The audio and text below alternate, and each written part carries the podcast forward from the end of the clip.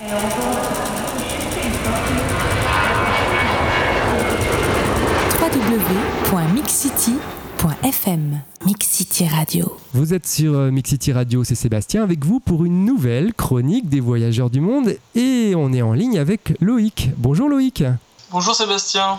Alors Loïc, tu es le créateur d'un site qui s'appelle partirenvtt.com et ton truc à toi, c'est de voyager à vélo. Alors tu es parti euh, notamment aux Pays-Bas, mais aussi en France, un petit peu partout, tu nous raconteras ça tout à l'heure. Alors d'où vient cette passion pour le vélo? Je suis assez proche de la nature, donc euh, j'ai fait des études sur l'environnement.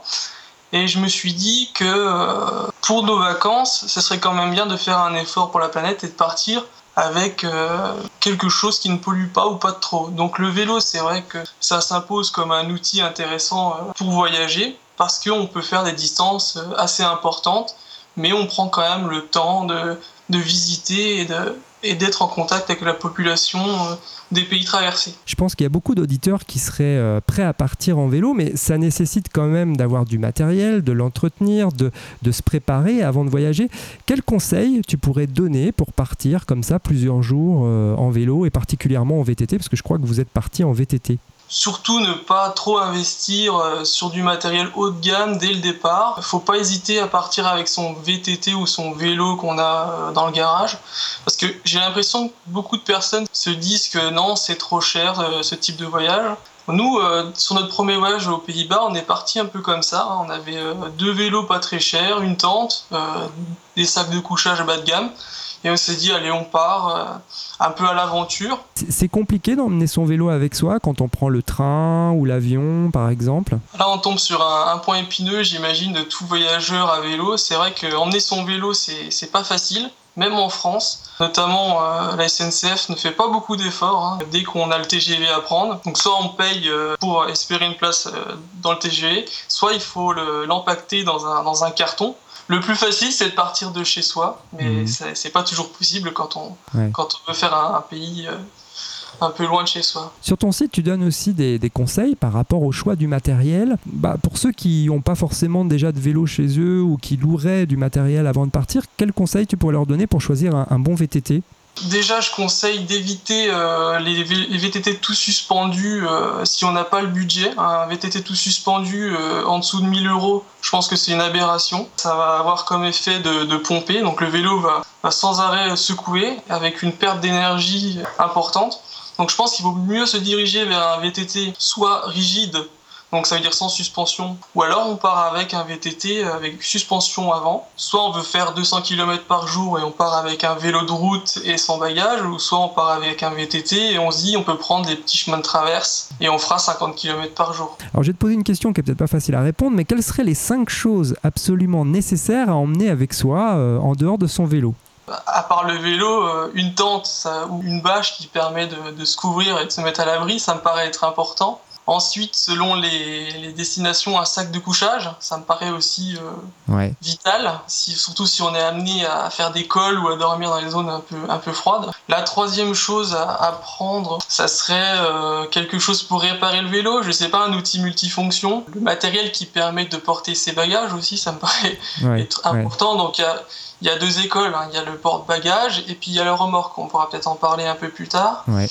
Un casque oui, le casque. Oui, j'allais te poser la question. Ouais, pour la sécurité, voilà. Je crois que le, premier périple à vélo que vous avez fait, c'est les Pays-Bas, hein, c'est ça? Ça, ouais, les Pays-Bas. Alors pourquoi le, les Pays-Bas euh, Pourquoi cette première destination? C'est le, pays hein, pour les néophytes, les débutants. On a fait 700 km aux Pays-Bas. On a dû faire 10 km sur route euh, avec des voitures. Nous, on a, on a fait donc, euh, on est parti d'Amsterdam et on a fait euh, la côte qui longeait la mer du Nord. C'est des paysages qui sont assez formidables quand même. Comment vous vous êtes organisé? En gros, comment se passe une journée à vélo? C'est quoi votre rythme? Vu qu'on dort en tente, c'est on se lève, on prépare le petit déjeuner, on mange correctement, on replie la tente, on prépare les vélos, on décolle, on se donne une, à peu près un objectif de la journée ou alors euh, les différents points qu'on aimerait euh, visualiser.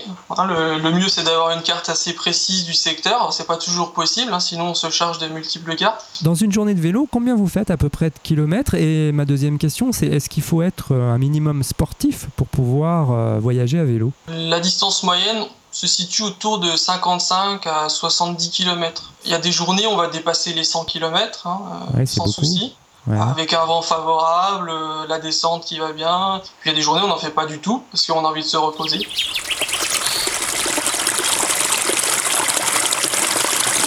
www.mixcity.fm Mix City Radio. On va retourner au pays euh, de la tulipe et des moulins. Qu'est-ce que vous avez vu là-bas et est-ce que tu aurais euh, quelques anecdotes ou une belle rencontre à nous raconter que vous avez fait euh, aux Pays-Bas?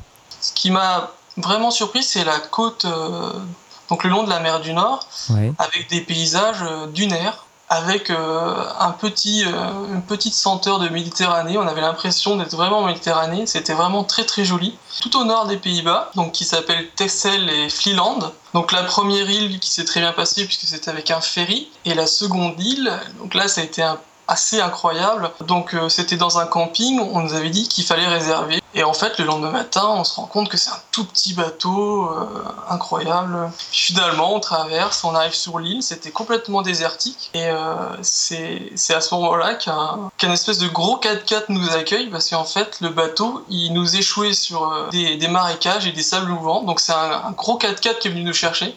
Et on est parti à toute allure, en plein milieu de l'île désertique, avec ce, ce gros 4x4. C'était vraiment formidable. Et la population alors Est-ce que c'est facile de communiquer avec eux? En fait, euh, non, c'est pas vraiment facile, mais ils sont super accueillants. Alors j'imagine euh, une belle expérience euh, aux Pays-Bas. Est-ce que ça se passe toujours comme ça? Vous avez voyagé aussi, euh, je crois, pas mal en France. Est-ce que c'est aussi facile qu'aux Pays-Bas de voyager en VTT en France? Alors, voyager en VTT en France, ça se fait pas trop mal parce qu'on a quand même une richesse de, de sentiers incroyable en France. C'est assez bien entretenu grâce aux différentes associations. Et puis, nous, lorsqu'on part sur des, des grands voyages à, à VTT comme cela, on préconise quand même d'utiliser de, d'utiliser des, des parcours un peu, un peu tout tracés. hein. Donc, on a fait la grande traversée du Jura à VTT. C'est pas difficile euh, de circuler en montagne avec euh, un VTT Euh, Est-ce que ça nécessite pas justement, enfin j'en reviens à ma question de tout à l'heure, mais d'avoir quand même des prédispositions un peu sportives? Je pense que pour les Pays-Bas, euh, c'est pas forcément nécessaire de, de partir avec un gros bagage sportif. Euh, par contre, pour les Alpes, euh, on l'aurait peut-être pas fait notre- sur notre premier voyage à vélo. Alors justement, je crois qu'un de vos, prochaines destinations, comme tu le disais tout à l'heure, c'est le Massif central. Euh, J'allais dire décidément, vous vous concentrez sur les zones euh, montagneuses françaises.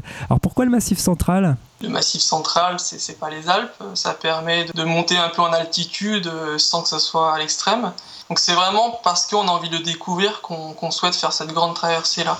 Et Mhm. puis parce que aussi ça évite de prendre l'avion euh, et de partir à 10 000 km pour faire euh, trois semaines de, de voyage à vélo. Lorsque vous partez en voyage, est-ce que vous communiquez avec les autres voyageurs en, euh, en vélo? Ouais, ça, souvent ça s'arrête à un salut, bonjour, bon.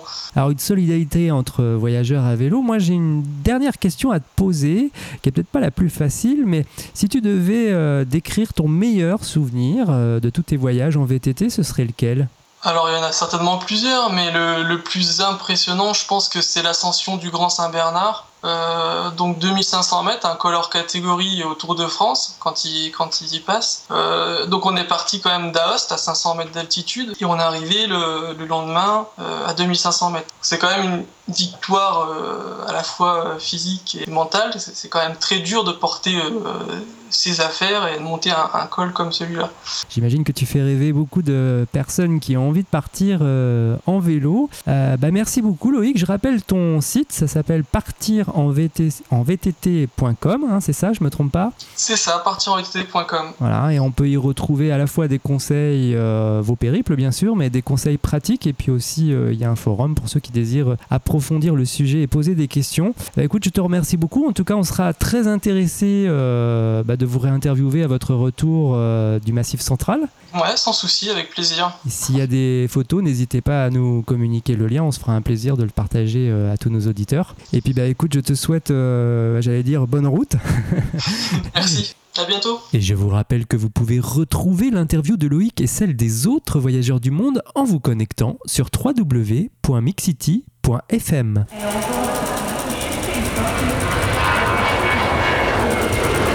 www.mixcity.fm Mix City Radio.